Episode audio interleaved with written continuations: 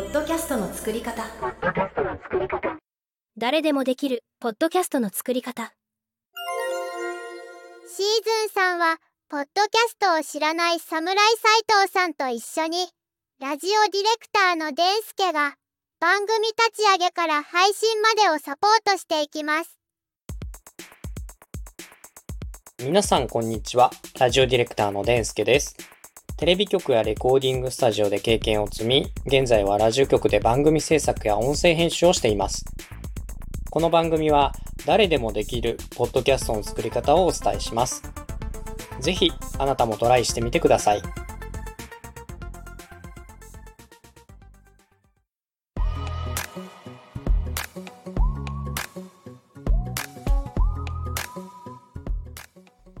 えー早速なんですけども、えー新しく、まあ、この番組を進めるにあたって、もう今お名前が侍さんと出てますけども、まあ、ラジオネームに考えようというのをまず最初にご提案させていただきます。はい。ラジオネームってご存知ですか？まあそうそうですね。あの、よく読まれるやつですよね。そうです、そうです。あの、ラジオ番組とかだと、結構、あのーまあ、メッセージでラジオネームとかあったりするんですけども、まあ、芸能人の方の、まあ、タレントの名前みたいなイメージで持っといてもらうといいと思います。発信する側になった時も、まあ、本名じゃなくて、ちょっと違う名前でやりたいっていうのもできますし、えーこういう音声配信をする時にも、まあ、私のラジオネームは、みたいな感じで名前を付けてもらうと、すごく使いやすいんじゃないかなと思います。このラジオネームを考えるときに、まあ、ポイントはいくつかあるんですけども、まあ、まず最初はやっぱり自分の好きなように、あの、こういうのがいいな、こういうのがかっこいいな、こういう風に読んでほしいな、っていうところで、えー考えてもらうのがいいと思いますし、あとは、えー聞いた人がどう思うかなっていうところもちょっと考慮してもらうといいと思います。例えば僕はラジオディレクターのデンスケっていう名前なんですけども、このデンスケっていう名前は、ラジオの昔使ってた録音機材の名前なんですよ。うーん。なので、まあ、知ってる人からすると、あ、デンスケって言ったら、あの録音機の、あ、で、ラジオディレクターなんだ。っていうのがちょっとピンとくるきますし、うんうん。このデンスケっていう名前が、まあ、親しみをちょっと感じてもらえるかなというところで、例えば、え大輔くんとか、ゆうすけくんとかいるじゃないですか。はいはい。はい。そんな感じで、デンスケっていうのも結構頭に入ってきやすいんじゃないかなというところを狙って、デンスケっていう名前を使ってます。なるほど。はい。あとはですね、えー例えば、えーこの侍さんですと、侍斎藤という名前になると、ちょっとやっぱりかっこいいとか、こう、肩着なみたいな、こう、イメージが出てくるじゃないですか。はい。なので、まあ、そこの名前と、えーキャラクターイメージですね。を元にしてラジオネームをつけるっていうのも結構ポイントだと思います。例えば、ゆるふわ斎藤っていうのと、侍斎藤っていうのじゃ、全然キャラのイメージが変わりますよね。はい。そこの部分も、やっぱり聞いてる人にとっての親近感とか、ご自身がちょっと演じたい部分、こう思ってほしいなっていうところから、ラジオネームを考えていくといいと思いますので、ちょっと参考にしてみてください。で、あともう一つは、まあ、途中で変えてもいいんですけど、できれば、このラジオネーム、ご自身の名前というのは、いろんなところで発信していくものになるので、まあ、長く使えるように、あんまり恥ずかしくないものがいいと思います。はい。例えば、えーまあ、難しいですけど、その中二病的な、はい、そういうキャラクターの名前とかを勢い余ってノリでつけてしまうと、今後長く使用していくにあたって、はい、だんだん恥ずかしくなってくるという可能性もなきにしもあらずなので、そのあたりを考慮してもらうといいと思いますね。では、侍さんの侍という思いに込められた、ちょっとなんで侍っていう名前を今回考えられたか教えてもらってもいいですか？ちなみに侍さんは、その音楽活動とかされてる時もずっと侍というお名前なんですか？そうですね。侍斎藤です。えっと、もう結構前から使っていて、実は日本の侍の生き様みたいなのが、やっぱりかっこいいなっていう部分がとても大きくて、で、なんか自分もそういう風な生き方をしたいなっていうのもあって、なんか自分への戒めみたいなのも込めて、侍って名乗るようにしてて、やっぱりその、和のものがすごく好きなんですね。うん。で、自分でもその、和のものが好きで、その、三味線とか始めてみたりとかして、へえ。そういうのも含めて、なんか、侍でありたいなっていうところから、そういう風に名乗るようにしたんですね。そしたらなんかいつの間にか周りから、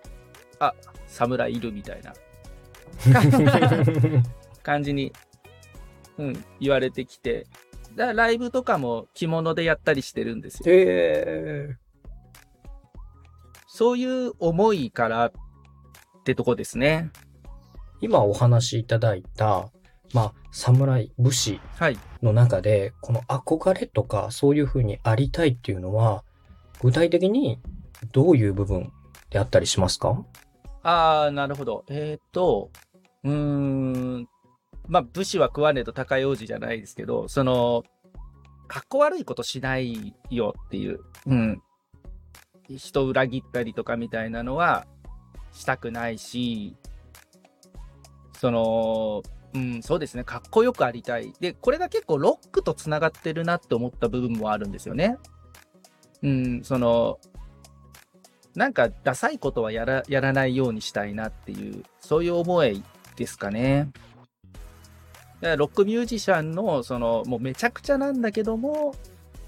かっこいい生き様みたいなのも含めて、あ、この侍なんじゃないの？っていうのがすごくしっくりきたんですよね。ありがとうございます。なんか今お話聞いてて僕も、あの、まあ、70年代ロックが僕は好きなんですけど、あの、やっぱりロックの中にも、こう、マイウェイとか自分を持ってるロックっていうのがやっぱり一番かっこいいなとうん。常々思ってるところがあるので、うん最近もう40も近くなった僕なんですけど、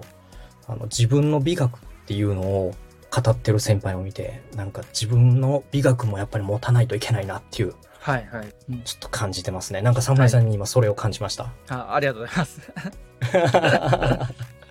あとはやはりその、えっ、と、着物とか、えーその和のものが好きっていうのは、まあどういったところから興味を惹かれてるんですか？そうですね。なん、なんか好きになったって感じですね。本当に。昔はだから全く興味なかったんですよ。むしろ二十歳ぐらいの時とかって。全く興味なかったんですけど、なんでしょうね。年なんですかね。だんだんだんだん興味が湧いてきたっていうのが、あれですね。うん、まあでも三味線始めたのが一番かもしれないですね。25ぐらいで始めてみたんですけど、はい。まあ趣味程度なんで全然うまくはないんですけど、でもうんうんうんやっぱり三味線始めたら、あの、着物着てる方もやっぱり周り多かったりとかするので、で、先生からもちょっと着物いただいたり、帯いただいたりとかしたりとかして、そうですね。それですかね。で、ライブも結構人と変わったことやりたかったんで、あの、和装でやって、ろうそくだけでやるとかみたいなのやったりしてたんですよね。すごいですね。へえ。そういうところですかね。ちょっと質問の答えになってないかもしれないですけど。いえいえいえ、ねでも、その和の文化にの入り口っていうのが、まあ、三味線。で、まあ、勝手なイメージですけど、もしかしたらやっぱりそのギターとか、アコースティックギターとか、そっからの流れで、こう、やっぱり三味線。そうだと思いますね。やっぱ楽器はすごく好きで前から。で、三味線もやってみたいなってなんで思ったんでしょうね。なんで思ったのかはわからないんですけど、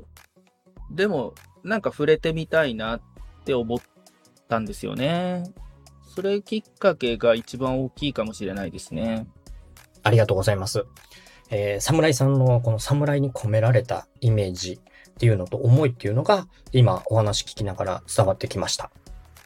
で、今回のシリーズですね、えー、侍さんでお話ししていこうと思うんですけども、ちょっと侍さんだと主語が広すぎるかなと思うので、まあ、侍斎藤さんでいいですかね。そうしましょうか。いいですか？はい、それで。はい。じゃあ、それで侍斎藤さん、はい。よろしくお願いします。よろしくお願いします。はい。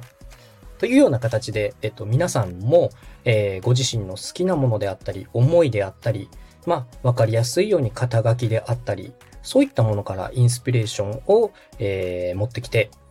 聞いてる人に伝わりやすい、わかりやすい、こんなイメージがいいな、というところで、ラジオネームというのをつけてみてはいかがでしょうか。次のテーマは自己紹介の作り方のお話ですお楽しみにポ